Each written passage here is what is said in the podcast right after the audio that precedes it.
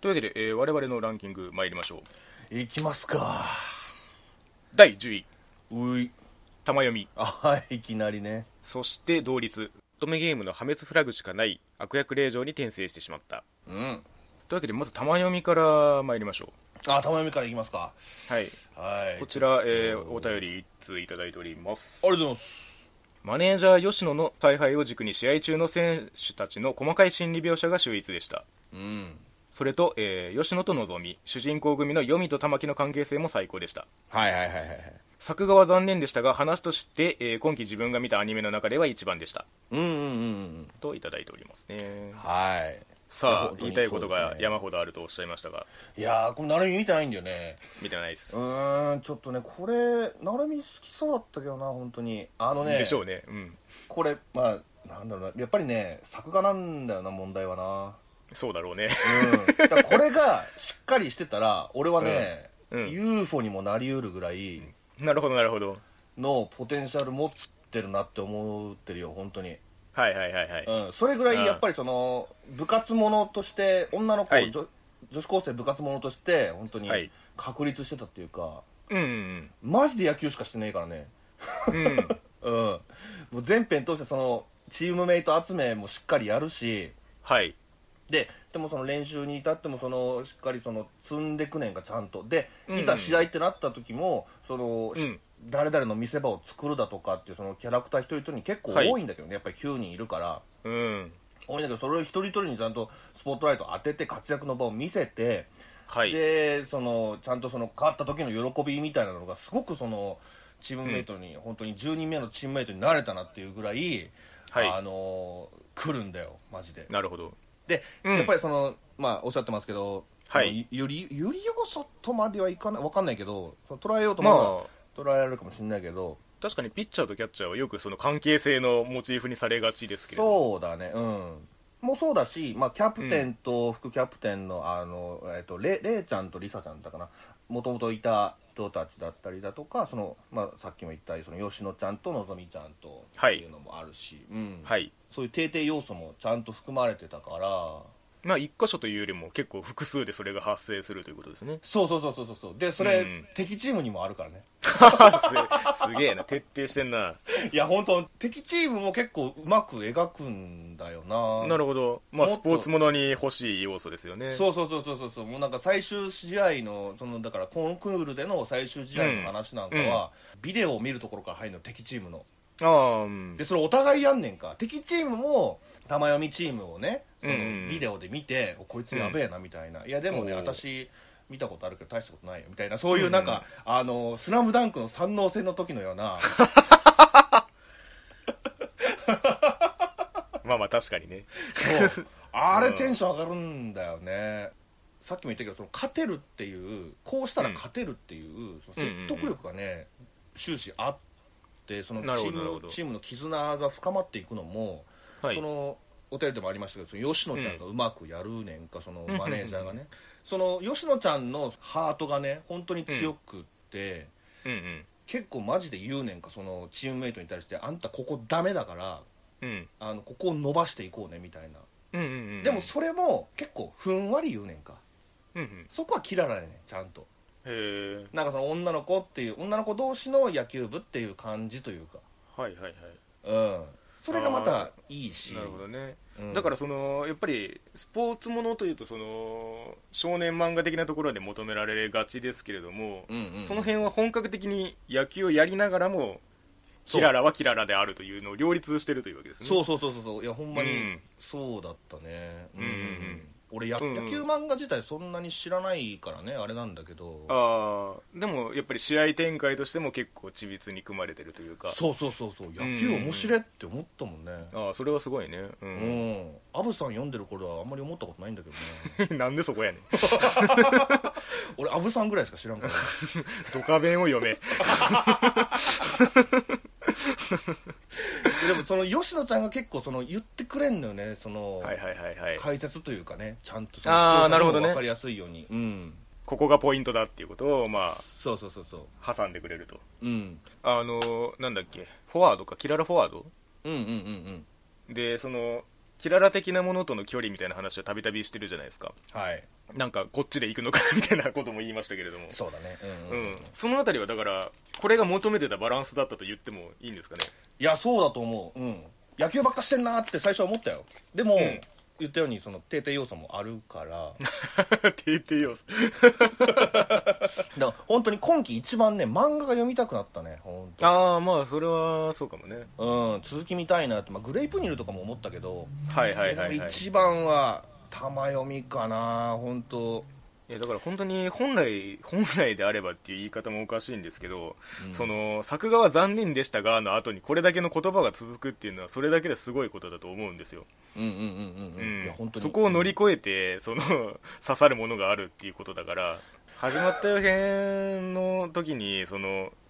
持ってるものは何がしがあるんだろうけれどもそこにたどり着くまでにという話をしたんですけれども、うんうんうんうんいや本当ねもうちょっと もうちょっと命与えてやってって うんうんうん思ったね命が足りないわその CG の動きにしても、なんか、うんうんあのワンパターンっていうかねそのゴロ,、うんゴロを取る動きなんかも全部一緒やし、フライを取うんる動きもそうだけど、うんうん、さっきと違う子が撮ってんだからちょっとはみたいなその CG ってよなるほくあの分かりやすいやんか動きがすごく伝わりやすいっていうか,、うん、なんかうんだからこそあれって思うとこもあったしなるほどね、由美ちゃんがね振りかぶって投げるっていう動作は うんもうなんか一つも 一つもは言い過ぎかなちょっとあんまり、最後までそこまで刺さらなかったなうわすあーげえなるほ球ど投げてんなみたいなあの映し方はしてたけど。うんそれにはちょっとまだ命足りねえぞと、まあ可愛いのは可愛いんだけどねそのなんかいろんなキャラクターも、そのそれこそ敵チームの映し方とかもさっきも言ったけど良かったから、うんそのいいんだけどそのキャラが増えれば増えるほどもっうと綺麗に映してやってって うんうんうん思うっていうかうんなるほどね被害者増えてんぞみたいな確かに人数が多いですもんねそうねれを野球だしねをやろうと思ったら、うんうんあれですよねその監督っていうかメジャーって一緒なんですよねはいはいはいはいはいはいはいマジであそうなんだねうん、いやでも本当に野球はねすごい伝わったからね野球の面白さみたいなああ、うんなんかそこだけのノウハウがあったのかなうーんそうなのかなもっとそ試合の運びを描く、うん いやちょっとね本当リメイクしてほしいわ マジで玉読興み味リあメイんクま聞かないですけ どねそうだね うん昔ならいざ知らずっていうところでいやあとねそう最後にこれ言わせてあのね俺こはれいはい結構、あのうちの地域によるものなんだけど、 まあはいはいあるアニメが2本続く時間帯があってああうんでその2本目が玉読みででうん1個前がね、うんあの再放送なんだけどあの、うんバイオレット・エヴァーガーデンやねん かおすげえおいおいおいみたいなたまにリアタイでちょっと見ようかと思いきやその 片やね国宝級の作画をバーンやってた後にはいはい はい「ででででででででで」みたいな感じでもう来るわけよ玉読みがいやいやその効果音は知らんけどやなマジかよって思ってよりにもよってその1個前がバイオレット・エヴァーガーデンかよみたいなまあ対局ではあるけどねそうそうそうそうなんかそれもあってかちょっとよ りね命の足りなさを感じたっていう、いやそれはまあ事故ですけどもね、えいや面白いですよ「バイオレット・エヴァーガーデン」見た後に玉読み見たら面白いですよーいやメンタルを鍛えるな 「でででででで」になるから それどういうどういうあれよ俺のその思った印象効果をしてみただけで、うんスーパーファミコンじゃねえかよそうだねもうちょっと命を足してあげてれば、あの UFO にもなり得る作品だったと僕は思いますけどくしくも京アニとその比較で言われてしまいましたけれどそうだ ね、うん、バイオレット・エヴァガーデンの確かにじゃあ京アニによってリメイクされればいいってことですねそうだね 結論としてはうん、一応そら主題歌は前田純さん書いてるし、うん、あの「クラナド」とかやってたようにね、うんうん いそんなルートがやうん あるかどうか知らん納得はしないよ多 分わかるけどそんなと まあこですかまあねそんなとこですかね、はいはいはいはいじゃあ一方、えー乙女ゲームの破滅フラグしかない悪役令状に転生してしまったうんハメフラえーこちーらですねえー宮野さんが、えあ低いね13位かかそうですねちょっと低かったな僕はうーんと8位あそうかじゃあ単独票扱いかそうだね、うーんでもままああままああもうちょっと上がるかなと思ったけどね俺そうですねあの気持ち的にはというかねあの今回あの僕12作品見てるんですけどはい1位から9位ぐらいまではねあんまりその差がないですああ だいぶいいもいいものを順番に見てったからうんうんうんいいものしか入ってないみたいな感じになって、まあまあまあねうん、かつ飛び抜けたものもあんまりなかったなっていう印象を同時に持ってるんですけど、そうだね、うん、だからハメフラもねあの楽しんでましたね、うん、面白かったと思ってます、はいはいはいはいはいじゃあここでお便りを1通、ありがとうございますえー大筋はよくあるオレツ AK、うんえーこの作品の場合は戦闘力ではなくコミュ力ですがとありますねまあそうねはいえー、オレツ AK の異世界転生ものですが、うんえー転生先が悪役だからという一点で主人公も視聴者も警戒心が高くなって先が読めなくなるというところが、えー毎週飽きずに見ることができて面白かったですはいはいはいはいはいキャラクターたちも土曜の深夜に見るのにちょうどいい人の良さと分かりやすさでよかったそうねあの個々にコンディションあるからね、そうですねだから本当にあの嫌な感じが一切ない、そうだねうん、感じでその悪役令嬢と言いながらももうそのなんていうかうん主人公の前世スタートというかその、うん人たらし能力であの 進んでいくので、人たらしのうん、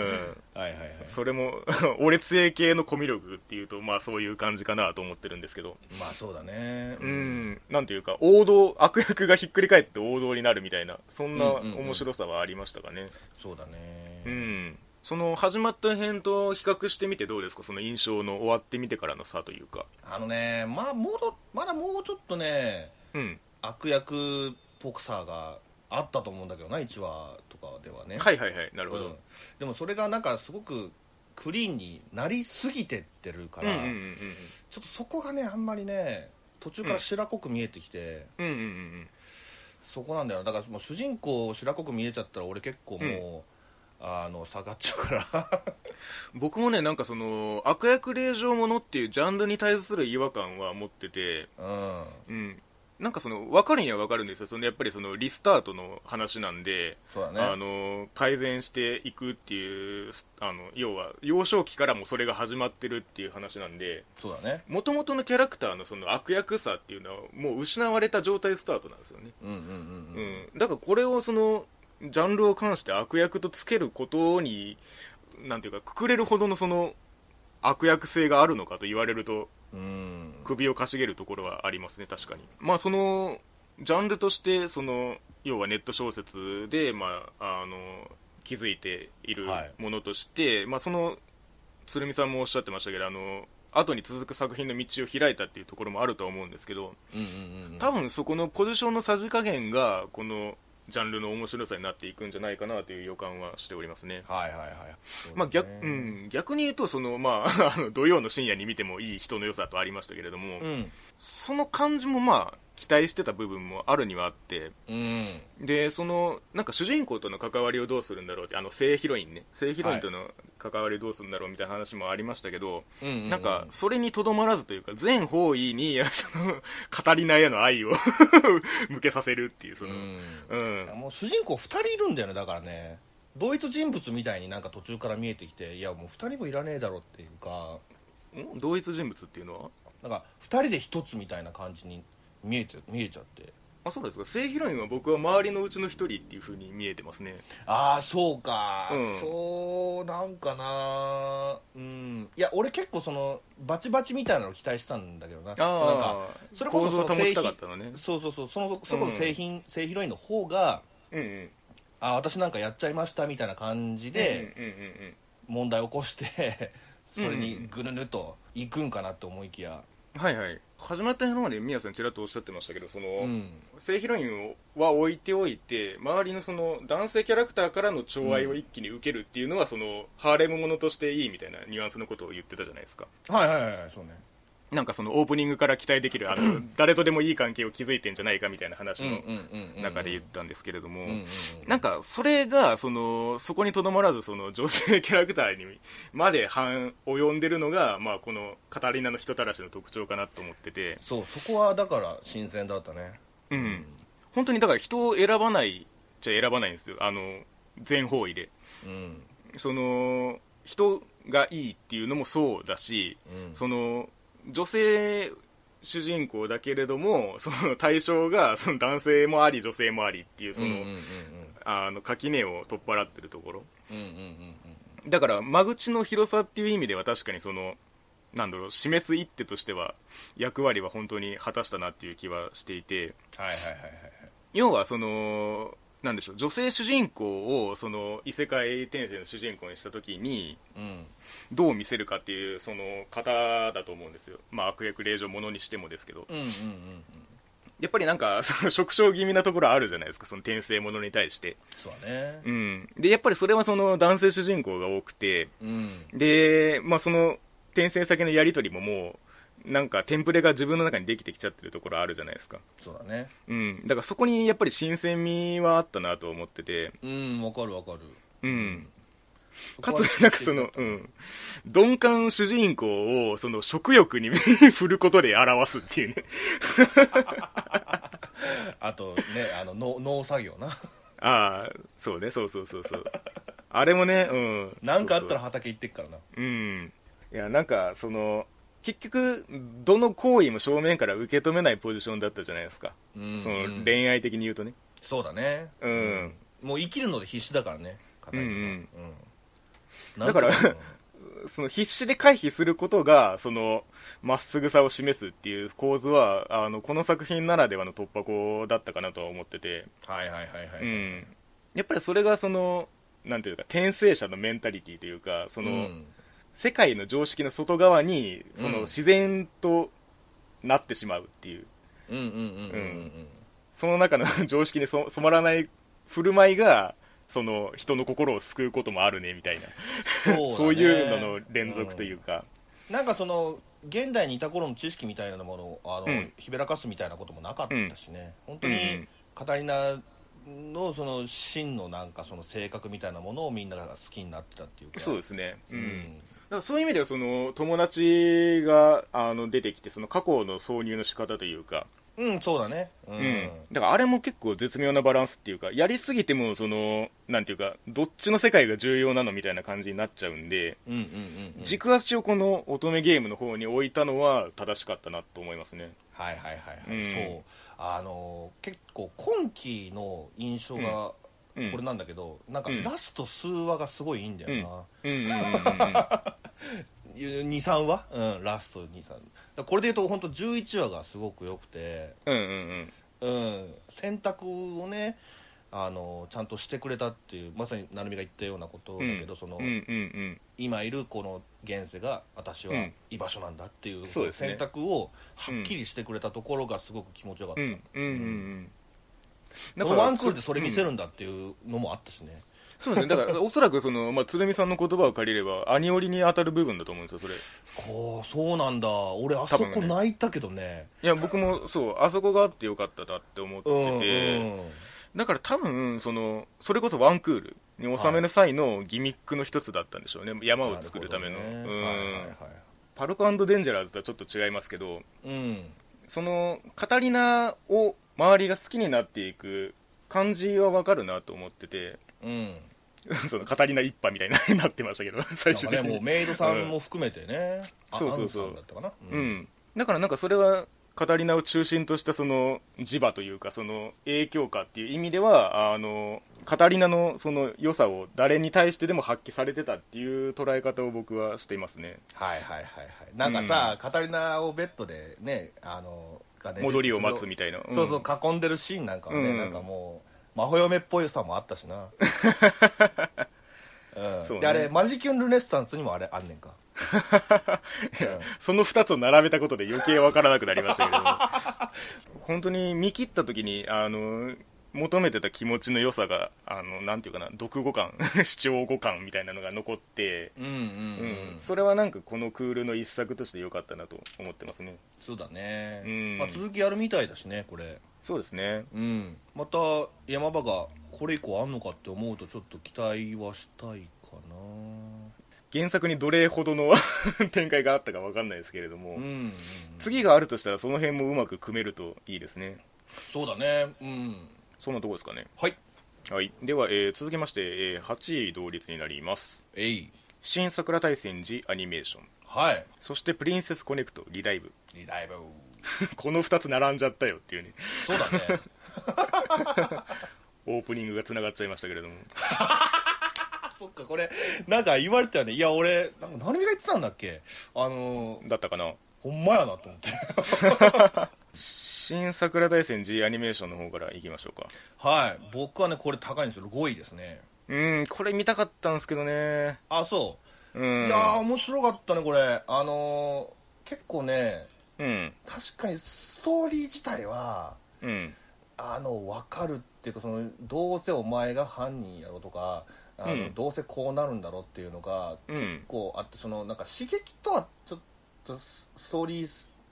面ではなかったんだけど、はいはいまあ、やっぱり俺3次元のアニメーション大好きだからうんロボロボロボのアニメーション良かったねうんうんその量子甲冑っていうんだけどあれうん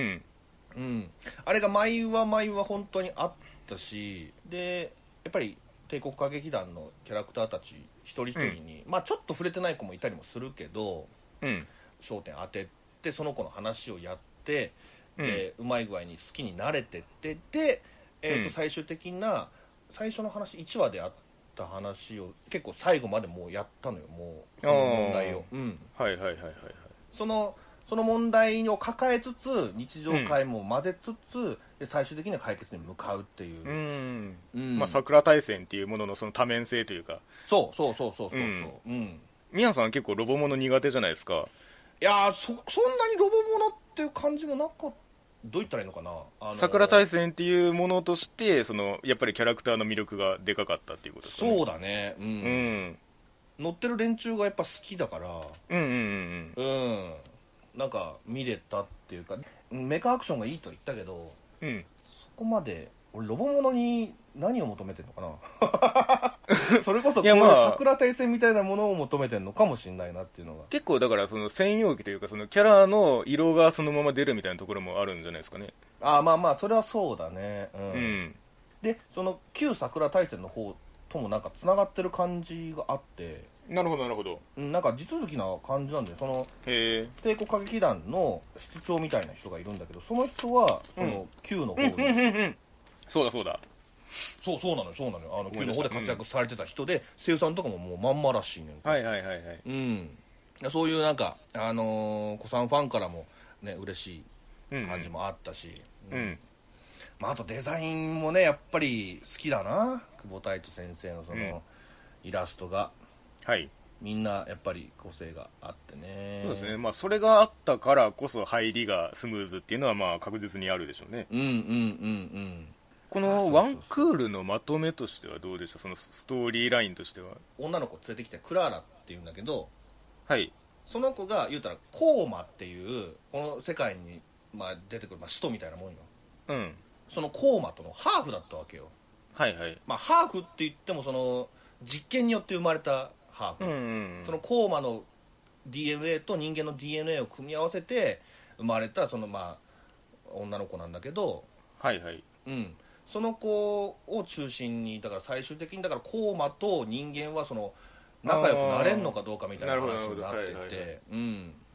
で俺はね本当ねそのカミンスキー側のそのモスクワ歌劇団っていうところそのモスクワ歌劇団もねもともとあったものをそのカミンスキーが乗っ取ってもともとあったモスクワ歌劇団はもういないんだけどああなるほどねそこにカミンスキーのまあ側近のレイラっていう、うんうんまあ、クラーラの姉にあたる同じそのコーマの血が混ざってる人間がいんねんか。うんうんうん、その子の話がね本当に特に好きで、なるほどうん、レイラはそのほの本当にそのカミンスキー、まあ、悪いやつやねんけどでもカミンスキーによって救われたっていう恩があるから、もううんそれについてくれんかでも、うやっんぱりそのクラーラ妹に対するあの愛みたいなのもちゃんとあってうん帝国歌劇団と激突するときにあの、まあ、迷いが出てきちゃうというかねはいはいはいはいはいそのクララとカミンスキーとどっちについてったらいいのかみたないるなほどなるほど、うんうん何が正義なのかみたいな私は何がしたいのかっていう葛藤みたいなのが結構よく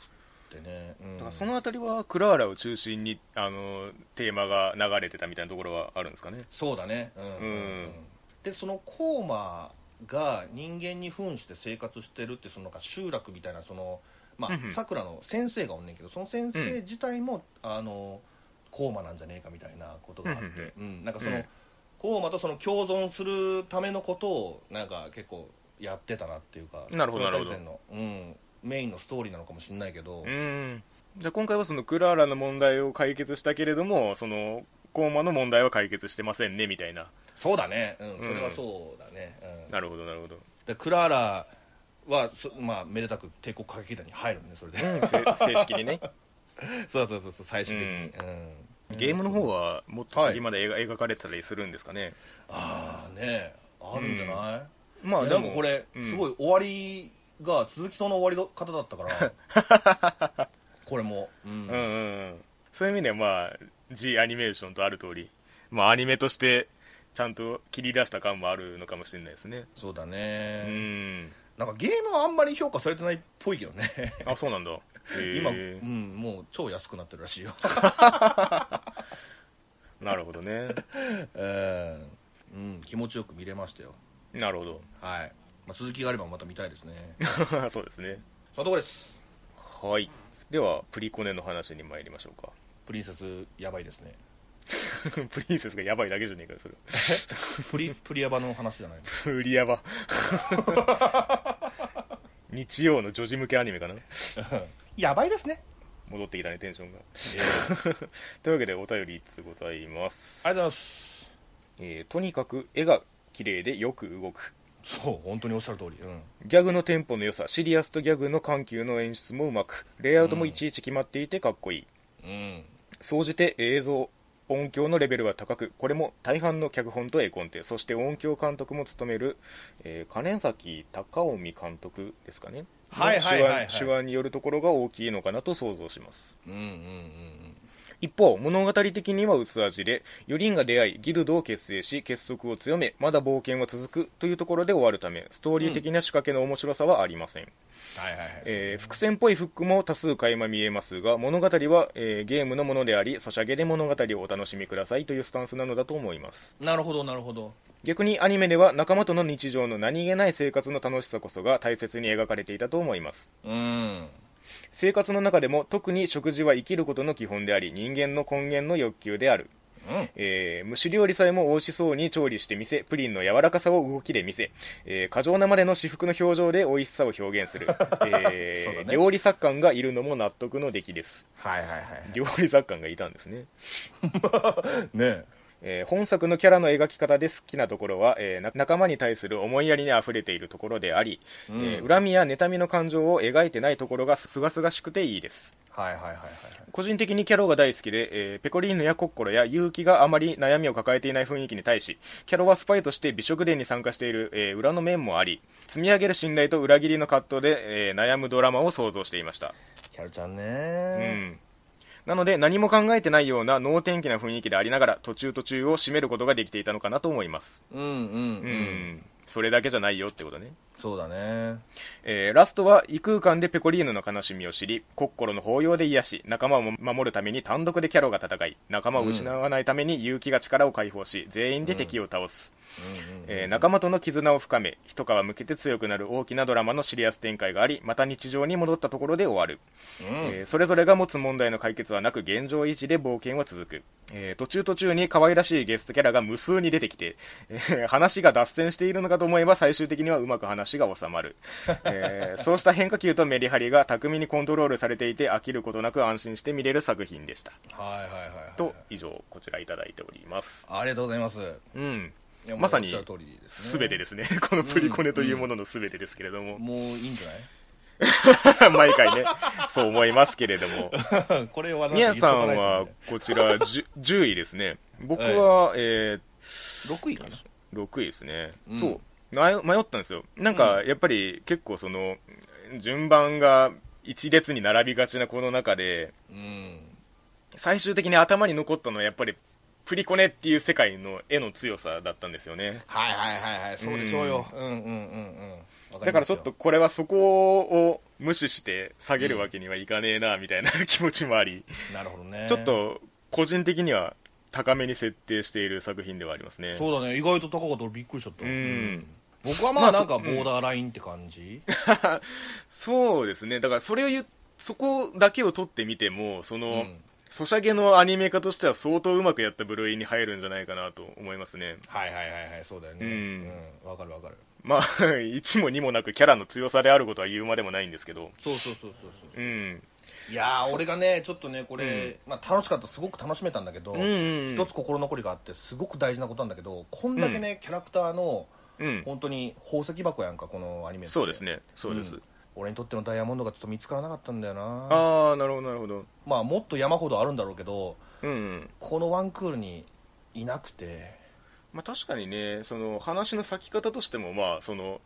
通底しているという時はその話数限定みたいな匂いが強かったのでうんいや、うんもし仮にねその1話にしか出てこないキャラクターとかもいるじゃない、うんうんうん、うん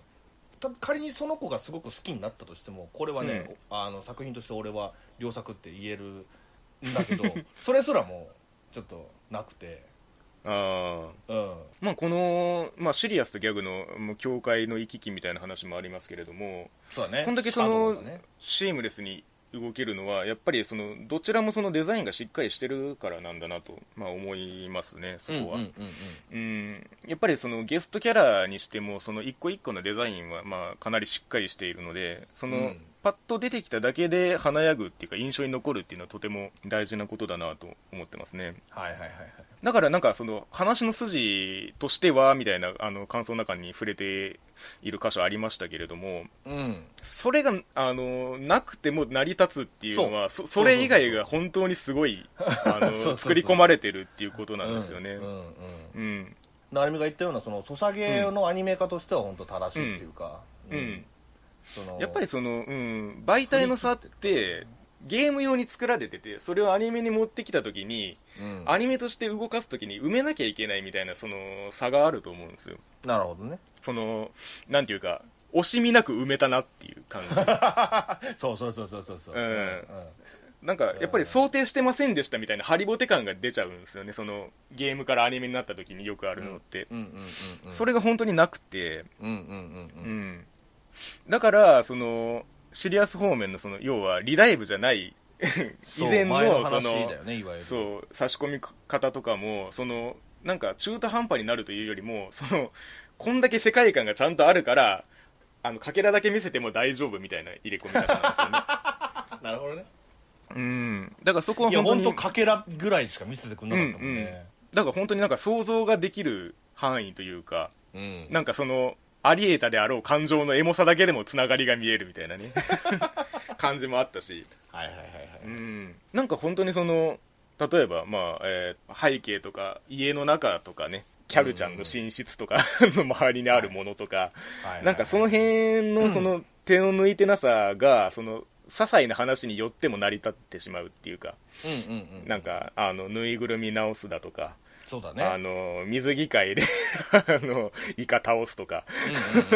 うんうんうんうんうん、なんかその辺も全部その、うん、プリコネの色で包めてしまうので。うんうん本当に何やってもいけるぜっていう感じではありましたかね。結構本当最後までそれを貫いててで最後だけなんかちょっと、うん、これ13はあったけどうん、ありましたあね。のうん、最後の最後にちょっとうん締めをしっかりしてくれてというかそうですねそのペコリーヌのうん本当の名前みたいな、うん、うん、うん、うんうん、本当は王女様でみたいなね、うん、うん、ちょっと気になるところも回収してくれたし、そうですね。うんまあ、ペそコれぐらいは、うんそれぐらいはね回収させてほ、 うん、だからペコリーヌが単なるその能天気野郎じゃないっていうのはでまかいであすね、そうそうそうそうそうそうそ う,、うんうん、そうそうそうあれで終わったらちょっとなお前結局なんなんっていう、ま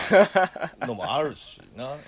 そうですね。だからそのユルグさんが振りかけてたみたいにその。ペコリーヌとそのキャルの 関係っていうかどっちもその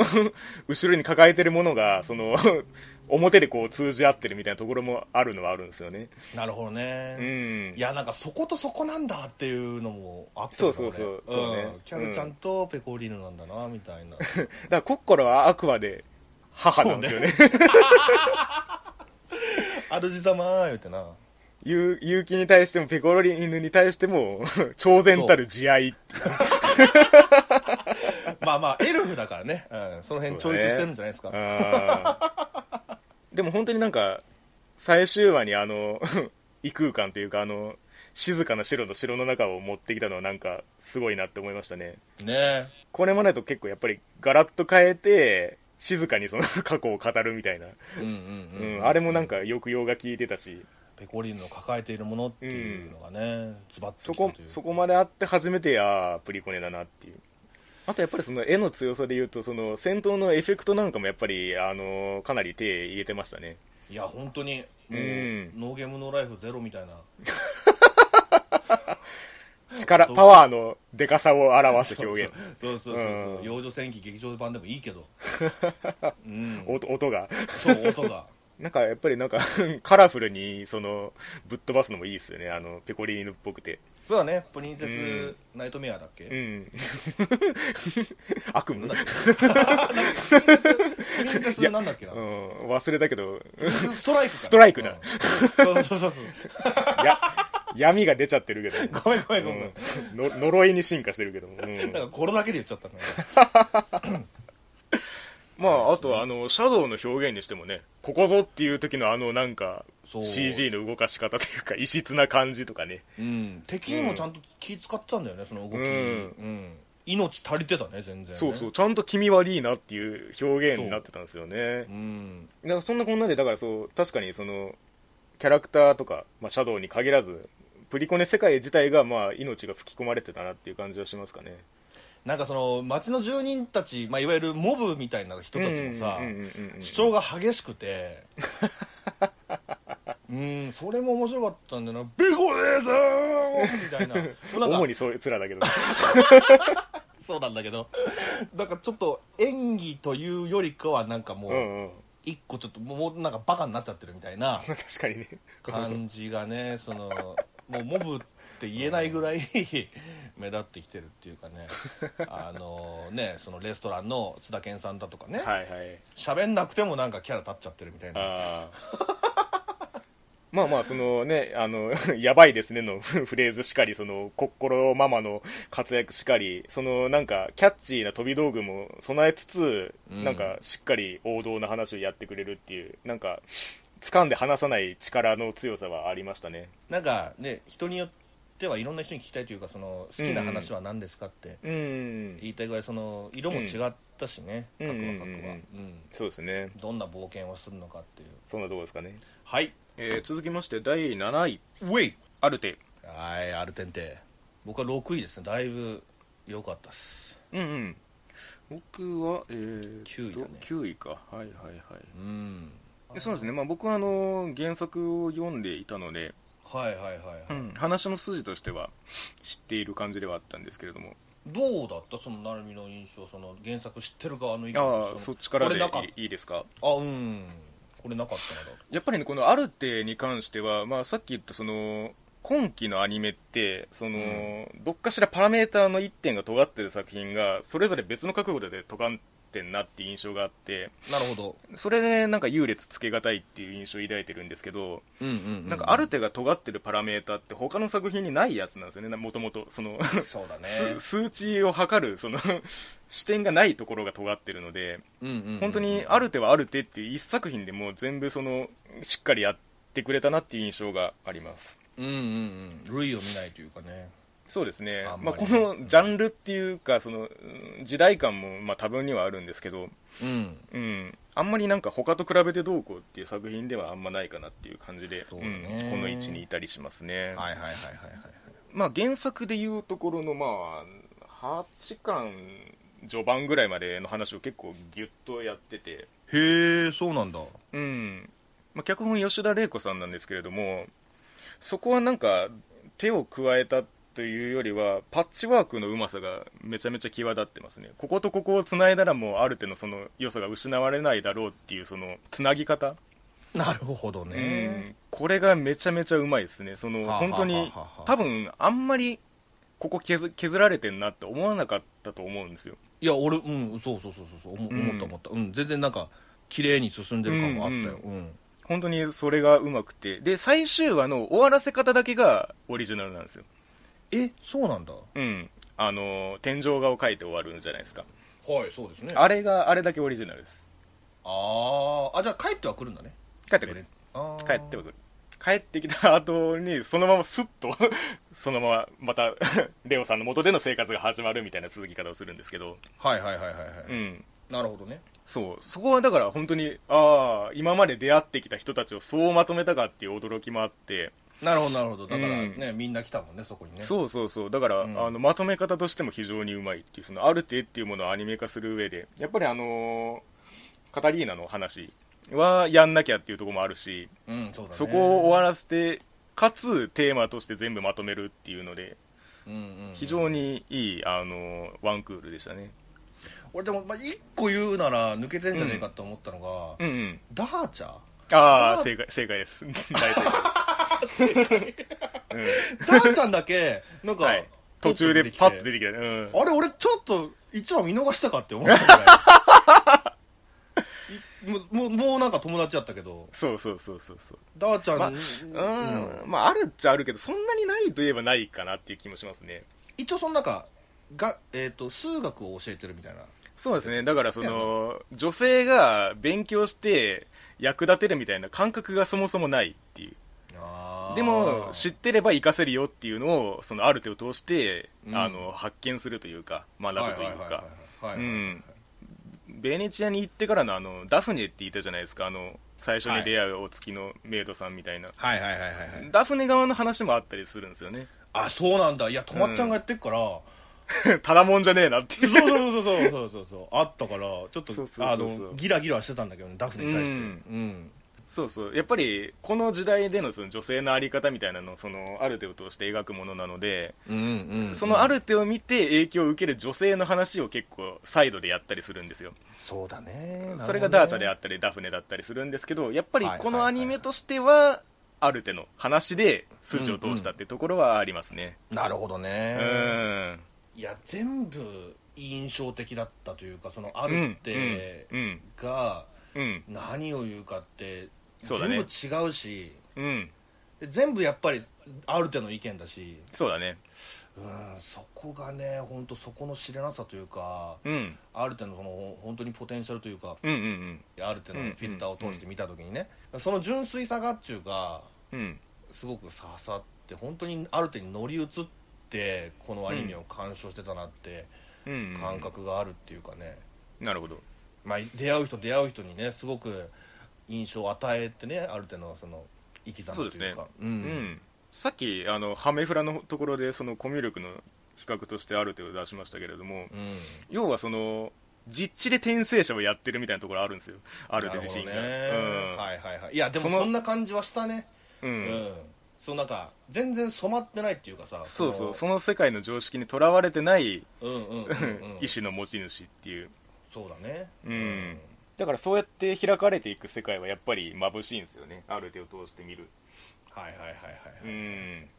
で本当に悪い人がいないっていうかさこういう世界って結構そのものすごい悪みたいなのがなんかいそうなもんなんだけど、うんうんなんかそこまでいなかったしうんうんいたとしてもなんかある手がある手なりに解決してくれてそれがなんか、うんあの構成してくれるというかさ、うんああなるほどね、まあ、一緒緒になんかねあのスポーツもしてたりもしてたけどね、最初は、うんうんいがみ合ってたけど、うん、だからなんか常に思ったのはうんある手3人ぐらいいたらいいのになって